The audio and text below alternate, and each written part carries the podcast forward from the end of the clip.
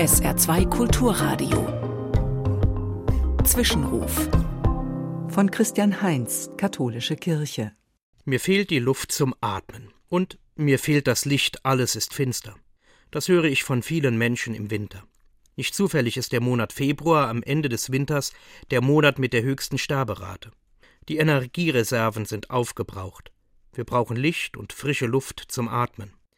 Vielleicht gibt es deshalb heute und in den kommenden Tagen in vielen Kirchen den Brauch des Blasiussegens, ein Lichtsegen, der vor Halskrankheiten bewahren soll. Mit zwei gekreuzten, brennenden Kerzen werden Menschen einzeln gesegnet. Blasius war Bischof zur Zeit der Christenverfolgung Anfang des vierten Jahrhunderts. Als Christ wird er verfolgt und ins Gefängnis gebracht. Der Legende nach verschluckt sich dort ein Junge an einer Fischgräte.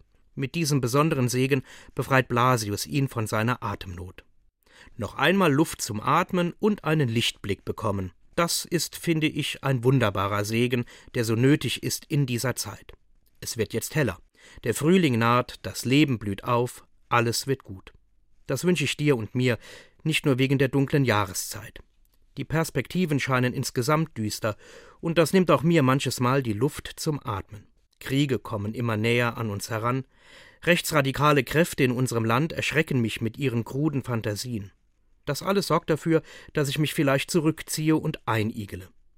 Vielleicht tut da gerade der Blasiussegen in diesem Jahr gut, damit ich wieder Luft zum Atmen habe und in Bewegung komme und mich einsetze für Licht, Luft und Leben für alle Menschen.